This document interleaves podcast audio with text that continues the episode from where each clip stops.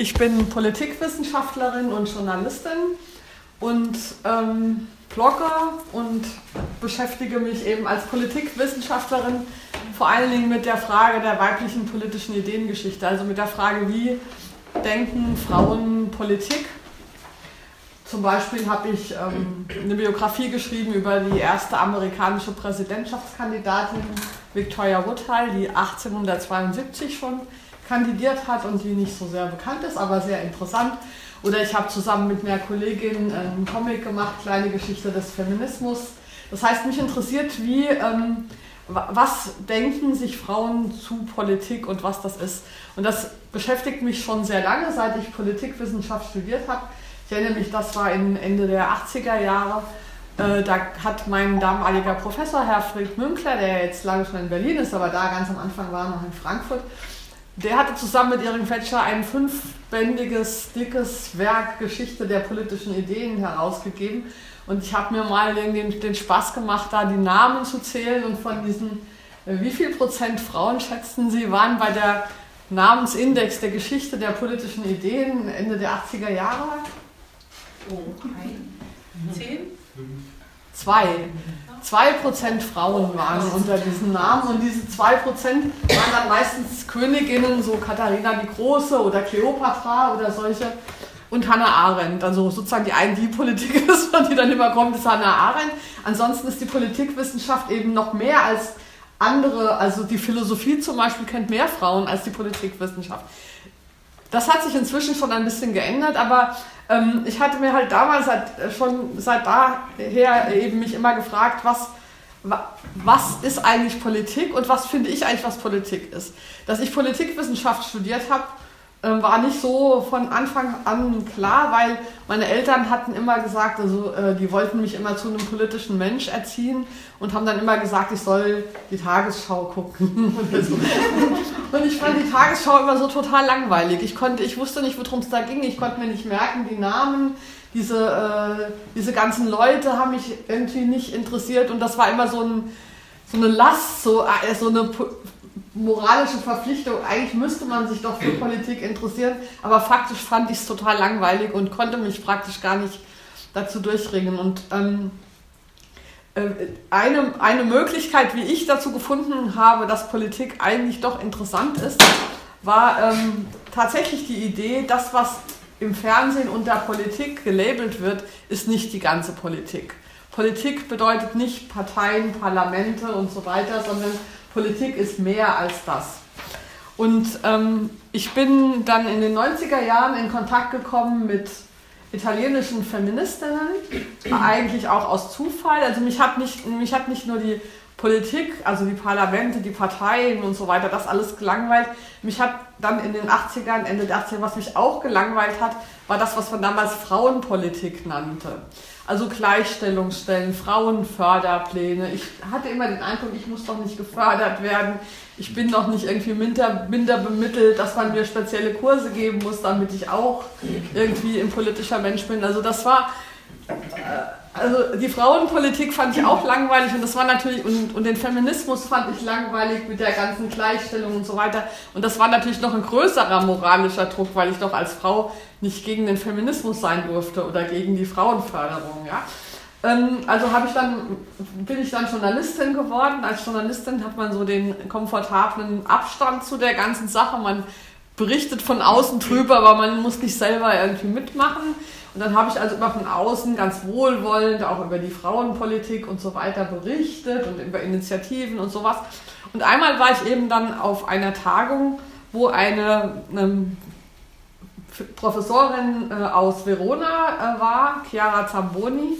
Und die hat äh, da Workshops gegeben bei dieser Tagung. Es ging auch um Frauen und Politik, also ähm, dieses Thema. Und ich war ähm, äh, mich haben sie dann zu ihr abends an den Abendbrottisch gesetzt, aus dem banalen Grund, dass ich Italienisch kann. Und sie dachten, dann kann sich jemand mit ihr unterhalten. Und äh, diese Unterhaltung hat dann sozusagen mein Leben äh, völlig verändert, weil, ähm, weil ich zweierlei Sachen an Chiara toll fand. Also erstens war ich gewohnt als Journalistin, wenn ich irgendwo hingehe, um über was zu berichten, dann wollen mir immer Leute was verkaufen. Speziell, wenn es ums Politik geht. Alle reden dann auf mich ein, um zu versuchen, äh, mich davon zu überzeugen, dass die recht haben und die anderen nicht. Und in der Hoffnung, dass ich dann sozusagen in ihrem Sinne berichte.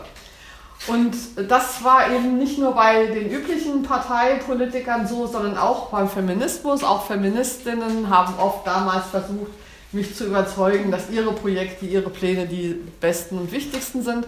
Und ich dachte, das ist normal. Chiara Zamboni hat mir aber überhaupt nichts verkaufen wollen, sondern sie saß dann eben da am Abendbrottisch und wollte sich mit mir unterhalten und hat dann immer irgendwas gesagt und immer so, und du, was denkst du denn?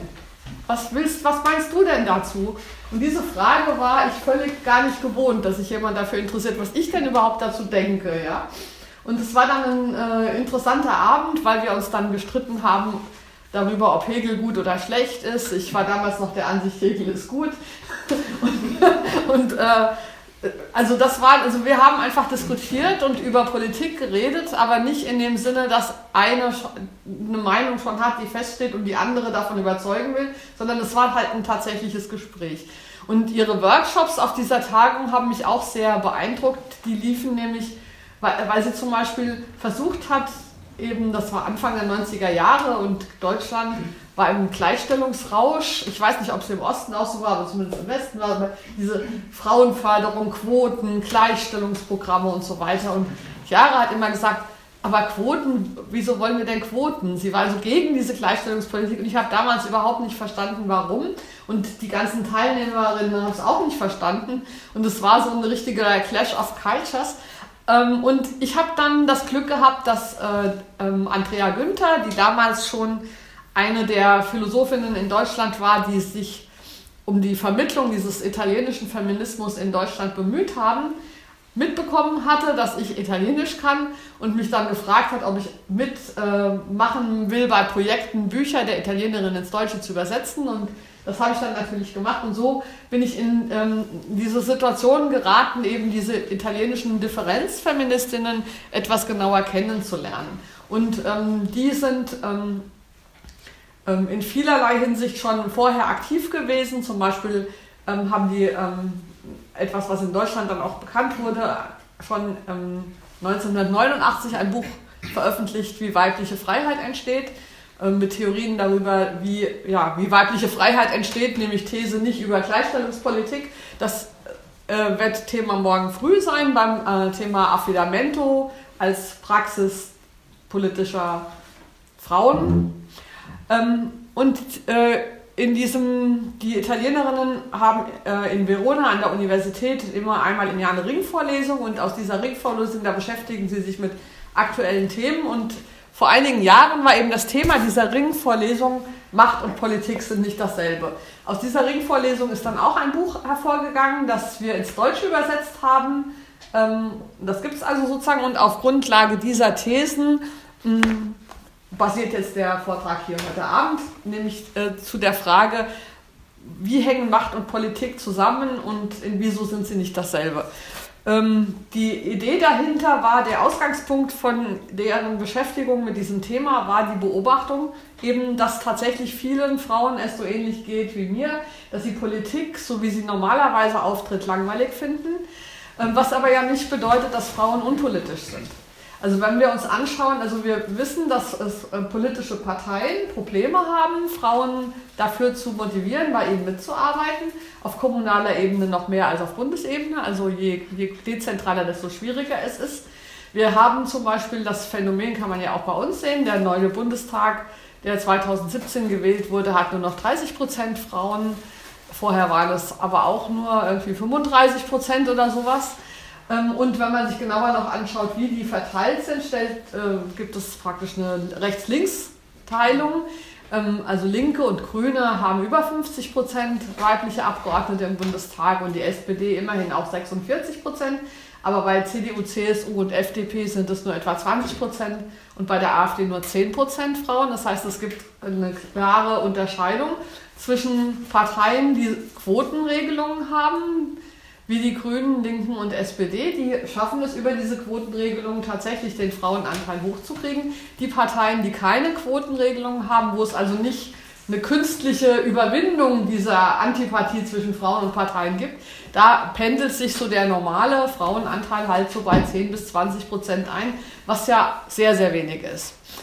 Ähm, also auch die 30 Prozent sind schon nicht das Normale. Jetzt kann man sich fragen, ähm, äh, sind die linken Parteien also gut, weil sie das ja über ihre Quotenregelungen schaffen. Ich bin davon nur so halb begeistert, weil ähm, ich mich auch oft mit denen unterhalte und dann sagen die immer, ähm, ja, dann frage ich mal, was würde denn passieren, wenn ihr die Quote jetzt abschaffen würdet? Und dann sagen die, wenn wir die abschaffen würden, die können wir nicht abschaffen, dann wären wir sofort wieder auch bei 20% Frauenanteil nur. Und dann kann man sich jetzt drüber streiten, ist das ein Beweis dafür, dass man die Quote braucht? Oder ist es ein Beweis dafür, dass die Quote nicht funktioniert? Weil eigentlich war sie ja mal eingeführt worden, dass man so einen Anschub kriegt über die Quote, um Frauen in die Parteien zu kriegen, damit sie dann die Kultur verändern können, sodass man irgendwann die Quote eigentlich nicht mehr braucht. Ähm, so das scheint nicht zu funktionieren. Also was funktioniert, ist, dass man tatsächlich den Frauenanteil erhöhen kann mit der Quote. Was aber nicht funktioniert, ist, dass dadurch die Kultur der Partei nachhaltig verändert wird, sodass dann irgendwann man keine Quote mehr bräuchte. Das heißt, Daumen hoch, Daumen runter, so halbe halbe. Ich finde das dann immer noch besser, als zu sagen, naja, sind wir halt nur 10% Frauen, was macht's? Das ist natürlich noch eine schlechtere Art, damit umzugehen, aber es gäbe eben noch eine bessere Art. Und die bessere Art wäre zu überlegen, warum gibt es denn diese Antipathie zwischen Frauen und Parteipolitik? Und wie können wir sie vielleicht auf andere Weise ähm, verändern? Ich vergleiche Quoten immer so gerne mit Cortison. Also wenn, wenn der Patient sehr krank ist, hilft es natürlich, die Symptome zu lindern und ihn davor zu bewahren, zu sterben. Aber es hat halt heftige Nebenwirkungen und man sollte es eben nicht auf Dauer einnehmen, weil es die Krankheit nicht heilt, sondern nur die Symptome unterdrückt. Und ähm, die Italienerinnen haben eben, ähm, äh, genau, was ich noch sagen wollte, dass es nicht daran liegt, dass Frauen unpolitisch sind. Das ist ja auch manchmal so eine Theorie, die kommt, Frauen interessieren sich halt nicht für Politik. Das stimmt nicht, wenn wir uns die außerparlamentarischen politischen Bewegungen anschauen. In allen außerparlamentarischen politischen Bewegungen sind Frauen sehr präsent, sind sie oft über 50 Prozent. Ganz aktuell haben wir diese ähm, Jugendschülerinnen-Proteste von Fridays for Future, wo die Mehrheit der Leute, die da laufen, Frauen sind. Das heißt, es ist nicht so, dass Frauen sich nicht für Politik interessieren. Sie interessieren sich speziell nicht für die Art der Parteipolitik, also wie wir historisch eben Politik organisiert haben. Und die Italienerinnen haben sich, und ja, und das andere, was noch passiert, ist, dass wir, wir ja ähm, auch nicht, wir könnten jetzt sagen, okay, das machen halt die Frauen nicht so gern, lassen, lassen wir halt trotzdem, machen es halt die Männer, ja. Ähm, das geht deshalb nicht, weil ja die Parteipolitik offensichtlich in der Krise ist. Wir haben ja das Phänomen, dass die tatsächlichen Probleme, die diese Welt hat, schlecht gelöst werden oder nicht gelöst werden. Und, und die Idee ist sozusagen, die, viele empfinden, dass die Politik ohnmächtig ist. Man kann ja auch in der Politik gar nichts erreichen. Und es ist die Hoffnung verloren gegangen, dass man über politisches Engagement tatsächlich was beitragen kann zur Verbesserung der Welt. Und ähm, die Idee ist sozusagen, wenn wir Politik anders verstehen und dass wir vielleicht die Politik auch aus dieser Ohnmacht wieder rausholen können. Und die These ist eben, Macht und Politik sind nicht dasselbe. Und dahinter steckt natürlich die These, dass die Parteipolitik, so wie wir sie kennen, ähm, vor allen Dingen Machtpolitik ist. Parteien ähm, versuchen Macht zu bekommen über Wahlen und setzen deshalb Politik mit, der, mit Macht gleich. Und Macht ist sozusagen Frauen und Macht ist ein historisch schwieriges Verhältnis. Es gibt eine äh, Geschichte der Ablehnung von Macht seitens der Frauen, die natürlich historisch dann auch so ein bisschen biologisiert wurde. Also Frauen liegt das Fürsorgliche und nicht Konkurrenzhafte in ihren Genen oder so. Das ist natürlich alles Quatsch. Aber diese äh, an, der, an der Ablehnung der Macht hat die Frauenbewegung immer gearbeitet und es gibt schon über Jahrhunderte bei den politischen Ideen von Frauen diese Ablehnung von Machtstrukturen. Und das liegt nicht nur daran, dass Frauen eben von Natur aus nicht die Macht wollen, sondern ich glaube, das wäre meine These, dass es tatsächlich daran liegt, dass Frauen oder mehr Frauen als Männer aber schon eben merken, dass auch die Macht negative Aspekte hat und dass es, wenn man auf Macht pocht, schwer ist, Politik zu machen. Ähm, und die Italiener haben gesagt, von, wir greifen angesichts dieser Krise der Parteipolitik und dieser alten weiblich-feministischen Tradition der Kritik an der Macht oder Kritik an Machtverhältnissen, dem gehen wir jetzt nochmal auf den Grund und überlegen sozusagen, wie ist dann das Verhältnis von Politik und Macht. Und ähm, natürlich kann, muss man jetzt erstmal definieren, was ist Politik und was ist Macht, was versteht man darunter, weil es ja üblicherweise durcheinander geht. Und die Definition oder die, die Beschreibung, die Sie finden, wäre erstmal das, Macht bedeutet, dass Regeln in festen Formen und Institutionen festgehalten werden, sodass wer Macht hat, über andere bestimmen kann, ohne sich mit deren Wünschen auseinandersetzen zu müssen. Also wenn ich Macht habe, dann kann ich was entscheiden, egal wie die anderen das finden, die dabei sind. Also ich habe eine Position, ich habe einen Stempel, ich habe eine äh, Befugnisse, ähm, die mir das erlauben, sozusagen einfach Entscheidungen zu treffen, ohne mich auseinandersetzen zu müssen. Wenn ich Macht habe, ich kann mich natürlich mit dem auseinandersetzen, was andere wollen, aber Macht bedeutet, ich muss nicht. Am Ende kann ich das entscheiden. Politik im Vergleich dazu bedeutet, dass wir verschiedene sind und wir untereinander uns darüber austauschen, wie wir es machen wollen. Dass also nicht vorgegeben ist, wer am Ende entscheidet, sondern dass ja, wir uns einigen und dass wir uns gegenseitig überzeugen müssen oder äh, miteinander diskutieren müssen, damit wir uns einigen, auf wie wir die Welt gestalten wollen. Ähm, Politik bedeutet also, dass Menschen in ihrer Verschiedenheit darüber verhandeln, wie die Welt gestaltet werden soll. Das unterscheidet auch die Politik vom Privaten. Ähm, die Italienerinnen schreiben in den Buchen, ich glaube, dass die These stimmt. Also in der Politikwissenschaft gibt es diese ähm, Idee, dass Menschen von Natur aus politische Wesen sind. Das Zoon Politikon aus der griechischen Antike.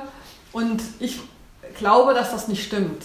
Denn es gibt gerade auch unter Frauen Menschen, die nicht politisch interessiert sind, also die nicht daran interessiert sind, die Welt zu gestalten, sondern die daran interessiert sind, ihre private Sphäre zu gestalten und sozusagen die Grenzen, also die, ähm, die nach innen heraus, ihre Familie, aber auch vielleicht ihre Frauengruppe oder so, sich interessieren und ansonsten sich nicht dafür die ganze Welt interessieren.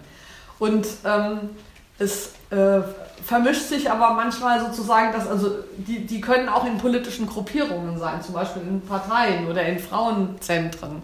Also es gibt Frauenzentren, da ist die Hauptmotivation vieler Frauen, dorthin zu gehen, dass sie da Gesellschaft haben, nette Leute treffen, ihre Freizeit verbringen können. Aber es ist gar nicht das Interesse da, dort Politik zu machen. Politik richtet sich nämlich auf die Welt und wie wir die Welt gestalten sollen. Und die Idee ist sozusagen, es sind nicht alle Menschen politisch interessiert. Es sind nicht alle Menschen ähm, daran interessiert, die, also was, was Gutes für die Allgemeinheit zu stiften, sondern viele Menschen sind daran interessiert, das Beste für sich rauszuholen. Und das Problem an der Parteipolitik ist, dass das miteinander vermischt wurde. Dass Parteien so organisiert sind, als würden sie Interessen bestimmter Gruppen ähm, vertreten, also als Interessensvertretungslobbyvereine und nicht als, als Organisationen, die dabei helfen, die Welt im Sinne der, des Besten für alle zu gestalten. Und das ist ja schon mal unpolitisch. Also unpolitisch ist es, Parteien zu verstehen als Interessensvertretung, wobei aber die Parteiendemokratie diese Idee natürlich nahelegt. Ja, wir haben die Linken und die Rechten oder die Arbeiterparteien und so weiter. Ähm, aber da merkt man schon einen Unterschied zu den Frauen. Es ist nie gelungen, die Frauenbewegung zu einer politischen Partei zu machen anders als die Arbeiterbewegung oder die Umweltbewegung oder so. Ne? Die, konnten, die haben sich alle in Parteien organisiert. Die Frauenbewegung nie. Es gab, gibt natürlich die feministische Partei Die Frauen, aber die ist mini klein und wird nie irgendwo reingewählt. Ähm, die Frauenfeminismus, also äh, ich glaube, dass tatsächlich da schon sich andeutet, dass eben ähm, Feministinnen eben auch früh gesehen haben, dass man so Politik nicht machen kann. Dass Politik was anderes ist als Interessenvertretung und dass speziell Feminismus eben nicht Interessensvertretung für Fraueninteressen ist, sondern dass Feminismus ist, dass Frauen ähm, Vorschläge und Ideen haben, wie die Welt für alle gut werden kann. Und das ist nicht dasselbe. Ähm, es ist tatsächlich aber passiert, dass äh, von aus der Logik der Parteienpolitik oder der Machtpolitik Feminismus so wahrgenommen wird, als sei es eine Interessensvertretung für Fraueninteressen. Und das, äh, wenn man das sozusagen theoretisch nicht auseinanderhält, kann man sagen, ja, das ist so. Oder kann man sich auch als Feministin sich selber anziehen. Aber ich glaube, das funktioniert nicht. Und ein Zeichen dafür, dass es nicht funktioniert, ist eben, dass es keine Frauenpartei gibt. Außer, es gibt aber eine Umweltpartei, es gibt eine Arbeiterpartei und so weiter. Ähm, ähm, das habe ich alles schon erzählt. Ja, woher kommt die, ähm, die Ohnmacht der Politik? Oder wie, ähm, wie, wie wirkt sich das aus, sozusagen, wenn, ähm, wenn Politik als Macht organisiert wird? Es gibt einen ganz großartigen Text von Simone Weil, der französischen Philosophin, die schon 1943 gestorben ist, also von unseren Problemen ja alle gar nichts wusste. Die hat einen kleinen Essay geschrieben über die Abschaffung der politischen Parteien. Der ist 2009 auch aus, auf Deutsch äh, ähm, erschienen, also den, das kann man äh, sich besorgen, ist ein kleines Heftchen. Und da beschreibt sie schon sehr gut, was das Problem der politischen Parteien ist. Sie hat das geschrieben als, also im Faschismus als ähm, Vorschlag für eine Nachkriegsordnung in Europa. Ähm, und hat gesagt, wenn, also wir können, wenn wir politische Parteien einführen, haben wir die Politik zerstört, weil es gibt in dem Moment, wo man ähm, Machtpositionen schafft, Dynamiken, die der eigentlichen Politik widersprechen. Zum Beispiel der Wunsch, wiedergewählt zu werden. Ja? Der Wunsch, wiedergewählt zu werden, kann mich davon ablenken, das zu tun, was jetzt sinnvoll und notwendig wäre. Und schon, wenn man sozusagen alle vier Jahre wiedergewählt werden will, hat man kurzfristige äh, Ziele. Also man muss ja in vier Jahren wiedergewählt werden, obwohl man jetzt vielleicht ähm, unbeliebte Sachen machen müsste, damit die in 40 Jahren Folgen haben. Also sozusagen diese, das Wiedergewählt werden, also das, also und, und Machtpositionen zu haben, also das wäre ja eigentlich kein Problem, wenn man sagen würde, ähm, ich mache Politik wegen der Politik und nicht wegen der Macht. Aber es entsteht eben diese Dynamik, wenn man mal eine Machtposition hat, nutzt man die nicht, um in diesen vier Jahren, die man hat, das Richtige zu tun, sondern man nutzt die, damit man wiedergewählt wird. Also wenn wir eine Kultur hätten, dass wiedergewählt werden wollen gar nicht so wichtig wäre, dann könnte das funktionieren, weil natürlich ist es auch sinnvoll, Menschen mit Macht auszustatten, damit sie dann mal was tun können. Also wenn wir uns über alles einigen wollen, dann diskutieren wir nur und kommen ja überhaupt nicht zu Potte. Also es ist ja schon sinnvoll manchmal zu sagen, okay, jetzt haben wir hier eine Person, die entscheidet das jetzt mal für die nächsten vier Jahre.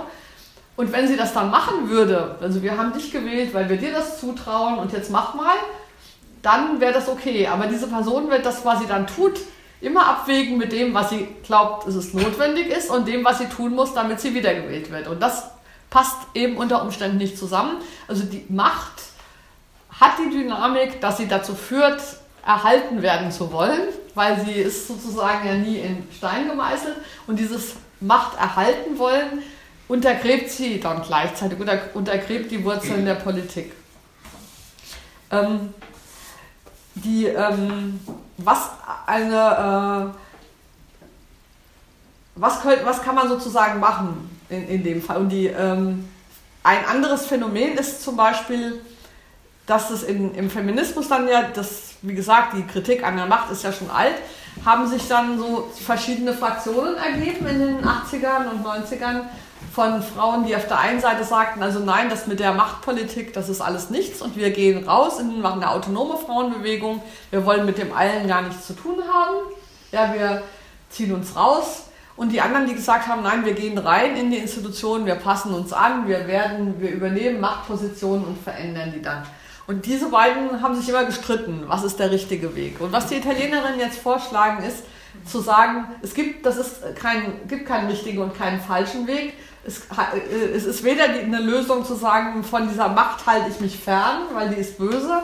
Es ist aber auch kein Weg zu sagen, ich passe mich an und überlebe dann einfach die Spielregeln der Macht, sondern das, was wir eigentlich machen müssten, wäre, ähm, die, sich mit dieser Macht auseinanderzusetzen, auch dorthin zu gehen, wo sie ist, sie auch zu nehmen, aber dann eben nicht ähm, sich davon vereinnahmen lassen. Also mit einem Handwerkszeug reinzugehen, das nicht ähm, nach dieser Macht strebt. Also weil wir, Fakt ist eben, dass man sich eigentlich von der Macht gar nicht entfernen kann. Es ist nicht so, dass wir in unseren autonomen Zirkeln ganz nett und lieb miteinander leben und die Macht ist da drüben bei den bösen Männern. Es ist natürlich auch so, dass sich auch in nicht parlamentarischen Kreisen Machtdynamiken ergeben und dass Personen auf einmal Macht haben, oft auch informelle Macht und Macht, die nicht ausgesprochen ist, ist manchmal schlimmer als welche, die klar und deutlich ist. Also es gibt überall Macht und wir können ihr gar nicht entkommen. Ähm, die Frage ist aber, wie gehen wir mit der Macht um, wenn wir sie haben, wenn sie uns gegeben wird. Ähm, und äh, die Idee ist, und vor allen Dingen auch wenn wir sie zufällig kriegen, weil es ist eben aufgefallen, dass es häufig vorkommt, dass Frauen zufällig an die Macht kommen. Also weil niemand hat, sie, sie haben da nicht sozusagen nachgestrebt, aber plötzlich sind sie Bundeskanzlerin zum Beispiel. Ja? Also das, oder, oder was auch immer, man ist plötzlich Schuldirektorin oder man ist, es gibt ja auch auf niedrigeren Ebenen Machtpositionen. Man, irgendwas ist, irgendwie äh, eine Wahl ist unwahrscheinlich zu gewinnen, alle Männer wollen nicht mehr, dann wird man plötzlich Kandidatin und zack ist man gewählt. So, also es gibt, ähm, es gibt ja viele Gelegenheiten, dass auch Menschen und äh, oft eben Frauen, die nicht danach gestrebt haben, Macht haben. Und es war sozusagen ähm, dann oft ein Problem im Feminismus, dass, dass die Frauen, die das nicht so gut wollten, das dann irgendwie verleugnet haben oder nicht ausgenutzt haben oder klein geredet haben. Das passiert dann auch oft in Betrieben zum Beispiel. Ähm, eine wird plötzlich Abteilungsleiterin und dann ist die Situation komisch zwischen ihr und ihren früheren Kolleginnen. Ja, dann sind sie nicht mehr auf derselben Ebene.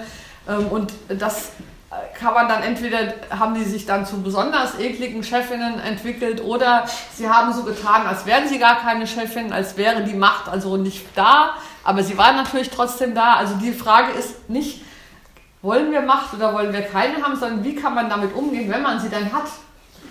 Und äh, da ist eben die Idee, äh, ähm, zu sagen, dass, äh, dass man sich klar machen muss, ist, dass man die Macht nicht instrumentell nutzen kann. Ähm, und das ist eine These, die wird oft diskutiert, aber ich finde trotzdem, dass sie richtig ist.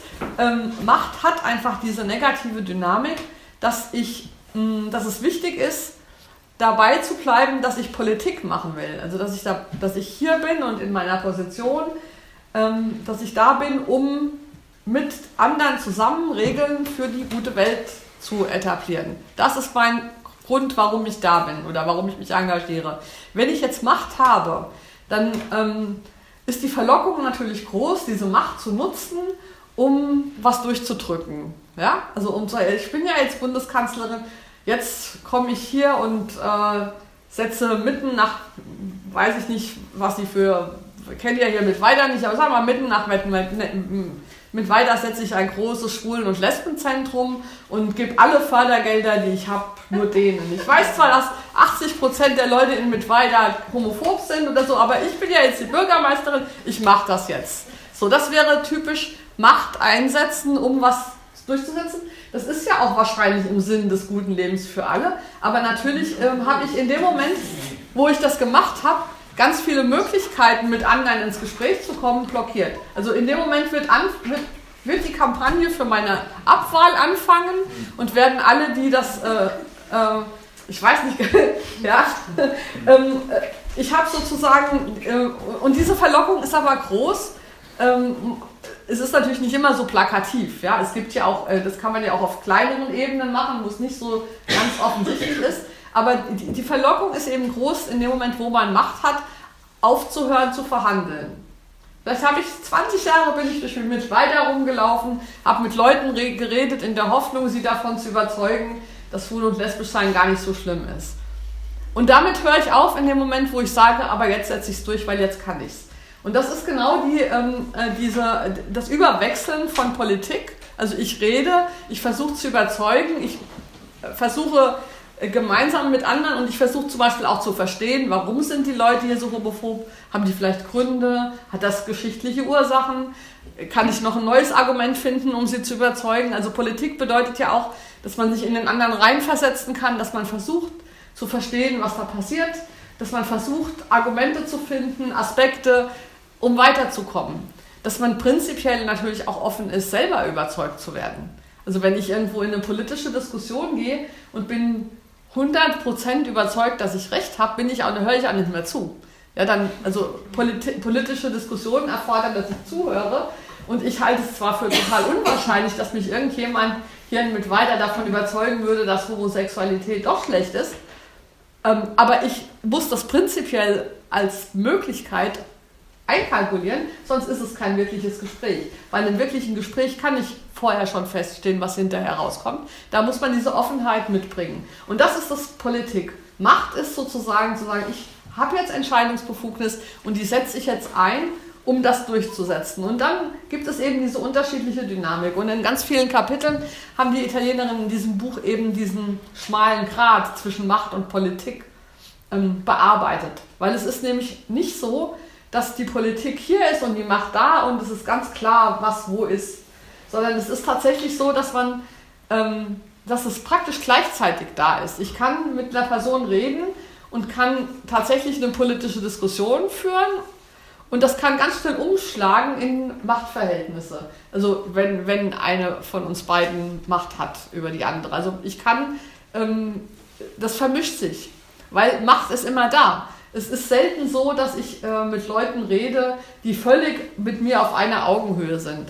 Es ist fast immer so, egal mit wem ich rede, dass, dass da Machtverhältnisse im Spiel sind. Und wenn es nur ist, dass die eine Person mehr Geld hat als die andere, mehr Bücher gelesen hat als die andere, das alles konstituiert ja auch schon Machtungleichheit. Das heißt, dass wir ein politisches, also Habermas hat ja mal die Idee vom Diskurs und dergleichen auf Augenhöhe, das ist ja so, das ist ein schönes Ideal, aber in der Wirklichkeit kommt das nie vor, weil nie zwei Leute, die miteinander reden, völlig gleich auf Augenhöhe sind. Wir sind immer unterschiedlich und es sind, egal wo ich bin, Machtverhältnisse im Spiel. Ja? Wenn ich mit meiner Bäckerin rede, ähm, dann kann das eine politische Diskussion sein, aber sie weiß natürlich, dass ich die Möglichkeit habe, ab sofort zum anderen Bäcker zu gehen. Ja? Ähm, also es ist sozusagen, äh, wir müssen versuchen, sozusagen innerhalb von Machtverhältnissen, in denen wir uns immer bewegen, trotzdem Politik zu machen. Und die Italienerinnen haben da ein schönes Bild dafür, dass sie sagen, im Prinzip bewegen wir uns wie auf einem Schachbrett. Ähm, auf dem kann man ja sowohl Schach spielen als auch Dame. Ja? Und ich kann mich von jedem Zug, bei jedem Zug wieder über, überlegen, spiele ich jetzt Dame oder spiele ich Schach? Also Dame ist natürlich das Politikspiel, ja, und Schach ist das hierarchische Machtspiel. Und ich kann sozusagen mit auf demselben Spielfeld spiele ich beide Spiele und ich habe von Zug zu Zug die Möglichkeit zu überlegen, spiele ich Schach oder äh, spiele ich Dame? Also begegne ich jetzt der anderen Person, als wäre die in einer Machtposition oder begegne ich der anderen Person, als wäre das ein politische, politisches Gegenüber? Ähm, und das Problem, was dazu noch kommt, ist, dass so beschreiben Sie das, dass wir uns dabei auch noch auf einer schiefen Ebene bewegen. Und wenn wir nicht aufpassen, zieht die Schwerkraft uns immer in Richtung der Macht. Ja? Also wenn wir es laufen lassen, dann gleiten wir immer in die Machtverhältnisse rein, weil die Macht einfach von ihrer Dynamik her so stark ist, dass sie alles sozusagen sich einverleibt. Das heißt, wenn wir auf der Ebene der Politik bleiben wollen, müssen wir uns immer anstrengen. Das ist eine Anstrengung, da müssen wir drüber nachdenken, das müssen wir aktiv bewusst machen, wenn wir das nicht reflektieren, dann landen wir immer in der Machtposition. Und das kann sozusagen, das Machtverhältnis kann beidseitig sein. Ich kann äh, sowohl diejenige sein, die Macht hat, aber als auch diejenige, ich kann auch diejenige sein, die die Macht nicht hat. Aber auch wenn ich die Macht nicht habe, äh, kann ich Politik versuchen zu machen. Also ich kann zum Beispiel, wenn ich ähm, mit meinem Chef rede, da ist klar, wie die Machtverhältnisse sind. Mein Chef hat die Macht und ich nicht. Aber ich kann dennoch versuchen, ihn sozusagen als, als politischen Menschen anzusprechen und nicht als meinen Chef. Ja, also wenn ich ihn mal als meinen Chef anspreche, bedeutet das, ähm, weiß ich nicht, wenn ich das bei dem, was ich sage, habe ich schon im Hinterkopf, was er mir für eine Beurteilung gibt beim nächsten Mal oder so, ob ich befördert werde oder nicht. Also da, da, da bin ich auf der Machtebene und sehe ihn als jemand, der über mich entscheiden kann. Aber möglicherweise will er das in dem Moment nicht. Vielleicht ist er ja tatsächlich an einem politischen Gespräch mit mir interessiert und es kann das versuchen. Ich kann also erstmal versuchen, ihn nicht als die Machtperson zu sehen, sondern als ein Gegenüber. Ich habe es natürlich nicht alleine in der Hand, aber das meine ich mit von Zug zu Zug. Es ist nicht so, dass die Verhältnisse klar sind, äh, sondern wir navigieren immer zwischen Politik und Macht. Und die ähm, ja, die, der, der, der Trick oder die, der Witz wäre eben rauszufinden, wo äh, möglichst viel Politik zu machen. Man kann, es klappt nicht immer. Wenn die andere Person sich dem total verweigert und nur den Chef raushängt, dann, dann muss ich kapitulieren. Ja, dann kann ich nicht. Ich kann niemanden dazu zwingen, aber ich kann es immer wieder versuchen. Und wenn der sich heute wieder Chef benommen hat, kann ich es morgen wieder versuchen, ihn auf die politische Ebene zu bringen. Man ähm, kann, ähm, das heißt, ähm, wir brauchen eine Distanz nicht zu der Macht, sondern zu den Mitteln der Macht. Also nicht von den Orten, wo Macht ist, da können wir eh nicht raus, aber die Distanz zu den Machtmitteln, die wir nicht akzeptieren als Möglichkeit, ähm, was zu verändern. Weil ich kann natürlich mit Machtmitteln kurzfristig was verändern, aber das ist dann eben selten nachhaltig. Und es kann dann auch, sobald die Machtverhältnisse wieder anders sind, ist es wieder weg. Ich kann also mit Macht kurzfristig was verändern, aber ähm, wenn ich mit Politik was verändere, dann ist die Wahrscheinlichkeit größer, dass es dann auch wirklich verändert ist und nicht, sobald sich der Zeitgeist wendet, wieder weg. Und ähm, das wäre eben das Wichtige, ähm, ähm, um, um die Politik wieder, ja, also um, um da wieder Hoffnung zu schöpfen, dass man damit was machen kann. Also reingehen in Machtsituationen, aber mit Handwerkszeug und ähm, sich ähm, klar sein, auch sozusagen, also zu, so ein Sensorium zu entwickeln, um das zu erkennen, um Machtsituationen von politischen Situationen zu erkennen. Und was kann man dann tun, wenn man Macht hat? Also zum Beispiel bin ich ja nicht der Meinung, dass man jetzt Bundeskanzlerin oder Bürgermeisterin sein soll und oder Schuldirektorin oder auch Klassenlehrerin, was auch immer. Ich glaube, niemand von uns hat keine Macht, ja. Oder Hausfrau, Mutter, Mütter haben Macht über ihre Kinder, logischerweise. Da kann man das auch gut sehen im Verhältnis von Müttern und Kindern, ähm, wie Politik in Macht umschlagen kann. Ja. das ist also sozusagen, das ist äh, offensichtlich im Umgang mit Kindern ist es oft offensichtlich und irgendwann wird dann auf den Tisch gehauen. Und jetzt ist aber Schluss. Das heißt, mit jetzt ist aber Schluss. Wir wechseln jetzt die Ebene und kommen von der Politik zur Macht. Ja. Und genau das, und genauso ist es aber in anderen Beziehungen auch. Also auch mit, und es gibt eben dann überall Politik und überall Macht. Es gibt nicht sozusagen, die Gesellschaft ist nicht so, dass es private Orte gibt und politische Orte, sondern jeder Ort ist potenziell ein politischer Ort, aber jeder Ort ist auch potenziell ein unpolitischer Ort. Also auch die Parteizentrale kann ein unpolitischer Ort sein, wenn da lauter Leute sind, die kein Interesse an Politik machen haben, sondern nur an Macht.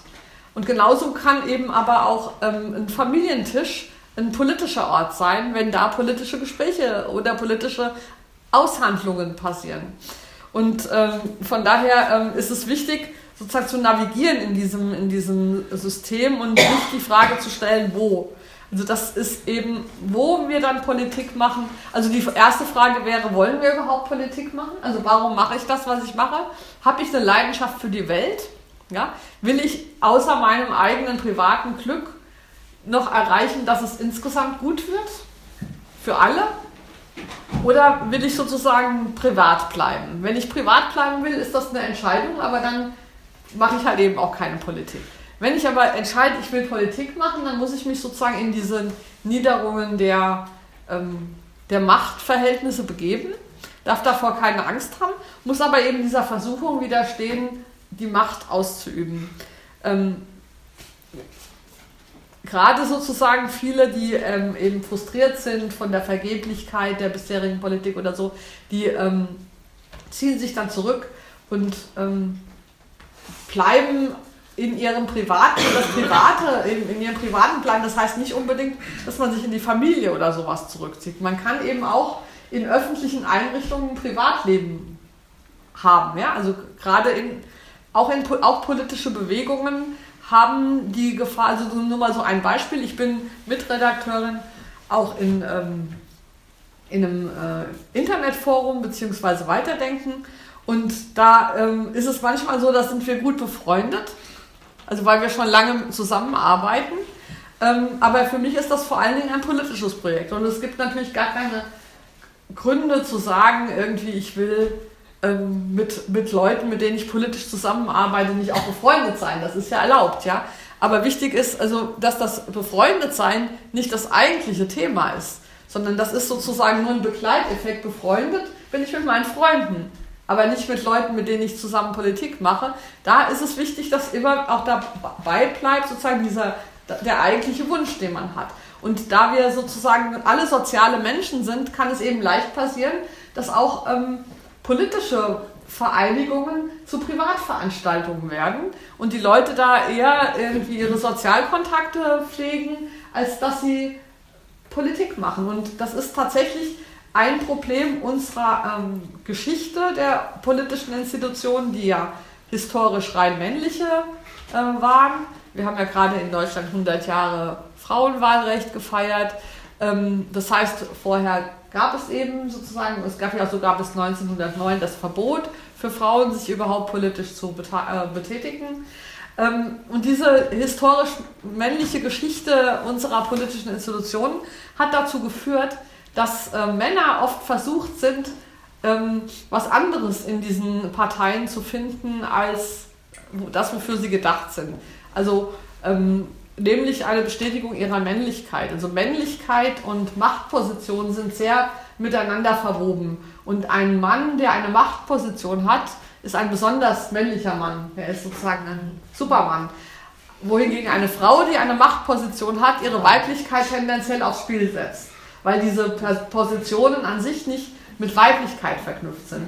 Und das halt, und deswegen deswegen glaube ich, fällt es vielen Männern schwer, abgewählt zu werden, zum Beispiel. Ja? Weil sie mit diesem abgewählt werden. Also ich habe das nie verstanden, so wie wir reden in, in politischen Parteien, dass man sich zur Wahl stellt und nicht gewählt wird und dann ist das Sieg oder Niederlage. Also allein schon so martialische Begriffe. Ich habe das nie verstanden. Ich meine, wir haben jetzt zwei Leute, die machen zwei Vorschläge. Darüber, keine Ahnung, das Schwimmbad wird blau gestrichen, das Schwimmbad wird rot gestrichen dann wird abgestimmt und die Mehrheit sagt, das Schwimmbad wird rot gestrichen. Hat jetzt die Person, die gesagt hat, es soll blau gestrichen werden, verloren? Sie hat einfach nur einen anderen Geschmack als die anderen. Sie hat also einen Vorschlag gemacht, die Mehrheit wollte was anderes, aber das ist ja keine Niederlage, das ist eine Entscheidung. Ja? Also das heißt, ähm, wenn ich mich zur Wahl stelle und werde nicht gewählt, habe ich doch nicht verloren. Da, da habe ich nur erfahren, dass die Mehrheit offensichtlich was anderes will als ich. Das ist, heißt ja deswegen noch nicht, dass ich Unrecht habe, äh, sondern einfach nur, dass ich nicht die Mehrheit bin. Das ist eine sachliche Feststellung. Aber wir diskutieren darüber im, im Zusammenhang als Sieg und Niederlage. Und das ähm, verknüpft dann sozusagen das Gewinnen mit der Entscheidung. Ja? Also, äh, und, und vermengt sozusagen, in der, wer in der Minderheit ist, hat prinzipiell schon verloren oder was. Das ist ja einfach Blödsinn. Und äh, ich glaube, dass es daran hängt, dass tatsächlich dieses Gewinnen mit Männlichkeit verknüpft ist und die Leute dann nicht einfach cool sagen können, okay, ist das mein Vorschlag, wählt mich oder nicht? Und wenn nicht, ist auch gut, sondern sie sind sozusagen, sie verlieren sozusagen was an ihrer Persönlichkeit durch die Niederlage, also durch das nicht, durch das nicht die Mehrheit sein, das dann als Niederlage empfunden und verkauft wird. Und das macht es natürlich für Frauen, die kein Interesse daran haben, sozusagen, weil für sie da nichts drin ist an Weiblichkeitsgewinn, schwierig, weil man nicht nur einfach wählen oder kandidieren kann, sondern weil man in diese Kampfmetaphorik reingeraten rät, in, in der man überhaupt gar nichts, nichts gewinnen und nichts verlieren kann. Das ist einfach blöd, ja. Und solange diese Kampfmetaphorik in der Politik da ist, braucht man Quoten, ja, weil keine Frau macht das freiwillig oder eben nur 20 Prozent. Ja, es gibt ja, es ist ja nicht total aufgeteilt. Es gibt ja auch Frauen, die das machen, aber viel weniger Frauen als Männer. Es ist sozusagen für Männer einfach attraktiver. Äh, und deswegen muss sich sozusagen diese, ähm, die Bedeutung ändern und es muss sozusagen die Politik befreit werden von ihrer, von ihrer Männlichkeitsgenerierung sozusagen. Ja? Es ist, muss sozusagen, es darf nichts besonders Männliches mehr daran sein, ein Amt zu kriegen. Leider geht die Politik, wenn man sich das global anschaut, genau in die entgegengesetzte Richtung. Ja, wir ähm, sehen ja überall Supermänner äh, aufsteigen, die offensichtlich sozusagen ihren, ihre Position als Präsident, also daraus sozusagen die Aufwertung ihrer Männlichkeit beziehen. Und auf diese Weise werden die politischen Institutionen letztlich missbraucht für was, wofür sie nicht da sind, weil die politischen Institutionen sind ja nicht dazu da, um Männer männlicher zu machen, sondern die sind dazu da, damit man eine vernünftige Art hat, die Welt zu organisieren und Entscheidungen zu treffen und Dinge in die Wege zu leiten und sowas. Und wenn man dann immer sagt, ähm, Frauen hätten eben kein Interesse an der Macht, dann liegt das nicht daran, dass die Frauen ein Defizit haben, sondern dass die Frauen daran sehen, dass diese Macht überhaupt nichts wert ist, äh, wenn sie nicht verbunden ist mit Gestaltung. Frauen haben durchaus den Wunsch, die Welt zu gestalten, aber sie erkennen eben sehr gut, dass bestimmte Positionen dafür gar nicht geeignet sind, weil man einen großen Teil der eigenen Zeit mit anderen Sachen verbringt als mit Weltgestaltung, wenn man halt bestimmte Ämter hat, weil so wie die Ämter jetzt zugeschnitten sind, ähm, klappt es halt nicht. So, die Frage ist sozusagen, was machen wir mit den Institutionen? Die Institutionen, äh, da kann man jetzt lange drüber diskutieren. Also entweder ähm, schaffen wir sie ab oder wir verändern sie so, dass sie nicht mehr erkennbar sind. Ja? Also man kann sie sowohl, also so, ähm, sie müssen auf jeden Fall anders werden und sie müssen auf eine grundsätzliche Art anders werden. Aber ich bin der Meinung, dass es nicht passieren muss in, in Form einer Revolution. Das, jetzt, das ist ja auch so ein männliches Bild. Erstmal alles kaputt machen, um es dann wieder aufzubauen. Ich finde eigentlich so ein anderes Bild viel besser, nämlich Sterbebegleitung. Hospizarbeit in Bezug auf bestimmte politische Institutionen, weil sie sterben. Also alle reden ja davon, dass sie sterben. Und ähm, bestimmte traditionelle Formen sind einfach, liegen in den letzten Zügen sozusagen. Und da muss man ja nicht nochmal nachtreten, sondern man, man muss sie aber auch nicht retten. Also sozusagen, es ist jetzt auch nicht auf unsere Aufgabe, die, also gerade angesichts des aufkommenden Rechtspopulismus und der neuen Rechten und all dem, gibt es so ein Narrativ, die sagen, ihr Frauen, ihr müsst, also zum Beispiel kann ich mich daran erinnern, vor zwei Jahren war ich bei den Grünen, da hatten die so eine Tagung, 30 Jahre grünes Frauenstatut. Und das war gerade irgendwie, war die AfD wieder über irgendein was weiß ich gerutscht. Und ich stand dann da und ich bin nicht in der Partei. Also ich mache keine Parteipolitik, aber, äh, weil ich da einfach nicht für begabt bin. Ja, ich kann zum Beispiel nicht diplomatisch reden oder sowas. Aber das heißt nicht, dass das schlecht ist. Nur ich ist nicht mein, mein, mein, mein Ort. Ähm, und dann haben die aber alle versucht, auf mich einzureden, ich müsste doch jetzt in die Partei und man muss doch die Parteien retten und äh, äh, so weiter. Und das, das sage ich, nein, ich muss gar nichts retten. Also dieses, ich bin, was ist, ich bin ja erst seit 100 Jahren dabei überhaupt. Ja, also meine Zuständigkeit ist nicht, was zu retten, aber meine Zuständigkeit ist auch nicht jetzt ihnen den Todesstoß zu vergeben, sondern ich kann einfach dabei sein, wie sie sterben und versuchen, entweder ihnen das Sterben zu erleichtern gleichzeitig schon noch was anderes nebenbei aufzubauen. Vielleicht kann man sie sicher, können sie sich auch so transformieren, dass sie gar nicht sterben müssen, sondern sich einfach verändern. Das ist ja gar nicht ausgeschlossen. Aber ich würde das tatsächlich ein bisschen weniger verkrampft sehen, weil Politik findet eben nicht nur in Parteien statt. Es ist sozusagen, wenn die, wenn die Parteien ähm, nicht funktionieren, heißt das nicht, dass es keine Politik mehr gibt, sondern die Politik gibt es. Und die Frage ist nur, wo und wo können wir sie unterstützen. Und wenn wir sie in den Parteien unterstützen können, dann okay. Aber wenn nicht, muss man die Parteien auch nicht retten. Also sozusagen entweder die Parteien schaffen es, wieder Orte des Politischen zu werden, dann kann auch Energie da rein und wenn nicht, dann ist die Energie woanders. Ähm, aber wichtig ist eben, dass wir tatsächlich Politik machen, dass wir auch andere finden, die auch Politik machen wollen und nicht entweder die Politik mit Macht verwechseln oder aber eh nur Privatinteressen sind. Und dann ähm, glaube ich, dass sozusagen ähm, wir da auch diesen kulturellen Wandel hinkriegen, weil es gibt sehr viele Leute, denen das ganz gewaltig auf den Senkel geht, wie es ist. Also dieses Bedürfnis oder der Wunsch danach, dass es wieder richtige Politik gibt, der ist ja sehr groß. Der ist gerade bei jungen Leuten auch sehr groß. Und ich würde sagen, es ist unsere Aufgabe, ihnen zu zeigen, dass Politik machen durchaus möglich ist. Und zwar, wo immer sie auch sind. Soweit erstmal.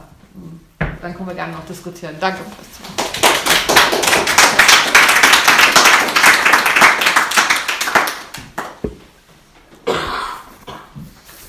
Ja.